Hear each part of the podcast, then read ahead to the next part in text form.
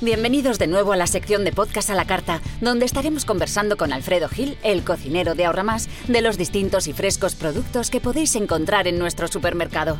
Hola Alfredo, ¿te parece si hoy hablamos del cochinillo? Sí, claro, el cochinillo es una de mis carnes favoritas. ¿Ah, sí? ¿Por qué? Porque además de su sabor es una de las carnes más ricas en contenido proteínico. Ah, lo de su particular sabor sí lo sabía, pero no lo de sus proteínas. Sí, sí, te sorprendería si te cuento. Cuéntame, cuéntame. Bueno, mira, para los deportistas, por ejemplo, es muy recomendado ya que disminuye el cansancio y proporciona mucha energía gracias a sus proteínas de alto valor biológico, fósforo, selenio, vitaminas B1 y B12. ¿Pero y su grasa? Al contrario de lo que se piensa, no tienen tanta grasa. Por cada 100 gramos de carne solo hay 2,4 gramos de grasa, es decir, menos del 10% de lo que podemos ingerir al día. Incluso es recomendable para las personas con obesidad, ya que aumenta la sensación de saciedad. Ah, vale, vale. ¿Y la razón de su sabor tan particular de dónde proviene? Eso es porque el cochinillo, al igual que el cordero, cumple con un estándar de calidad, ya que no pueden haber sido alimentados con nada que no sea su leche materna. Es por eso también que proporcionan vitaminas B6 y B12, riboflamina y minerales como el hierro, zinc, magnesio y potasio.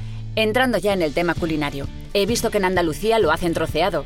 ¿Cómo se prepara? Pues muy sencillo. Primero se pocha o se cocina a baja temperatura, bien cubierto de aceite, hasta que esté medio cocinado y sobre todo tierno. Posteriormente se retira, se sube la temperatura del aceite y se fríe, hasta que la corteza quede crujiente. Ten cuidado, que salta. Te aconsejo ponerle una tapadera. Vale, tendré cuidado. ¿Tú qué técnica me recomiendas? A mí me encanta confitarlo en el horno a 100 grados, cubierto de aceite de girasol durante 4 horas. Luego separas la piel por un lado y la pones en una placa con papel vegetal. Colocas encima la carne deshuesada con peso encima, sobre papel también y dejas que compacte gracias a la acción de su propia gelatina. Lo cortas en trozos y lo marcas por la parte de la piel en una sartén. El resultado es verdaderamente delicioso. Ya me imagino. Alfredo, ¿y el famoso cochinillo asado? ¿Cómo se hace? Lo primero, sazónalo generosamente y colócalo boca arriba en una bandeja de barro sobre unos platos resistentes al horno para que la piel no tome contacto con el líquido. Este paso es fundamental para que la piel quede crujiente y para que no se pegue en la cazuela.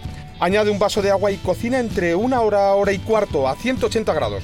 Llegado el momento de darle la vuelta, te aconsejo ponerle papel de aluminio en las orejas y el rabo para que no se quemen. Luego impregna por último manteca de cerdo por toda la piel sube a 200 grados el horno y añade otro vaso de agua. Cocina durante 30-45 minutos más hasta que veas la piel crujiente y dorada. ¿Y ya está? Sí, solo quedaría lo más importante, cortarlo con cuidado y disfrutarlo. Muy bien, cuando me anime a hacerlo te invito para que me des tu aprobación. Vale, seguro. Y ya sabes que cuando quieras hablamos de otro producto fresco del momento que elijas de la variedad de Ahorra Más. Seguro, ya tengo uno en mente de hecho, así que pronto nos veremos para hacer el siguiente podcast. Y a vosotros, ya sabéis que la mejor manera de preparar una comida diferente y siempre fresca es con los productos de Ahorra Más, porque lo bueno empieza aquí.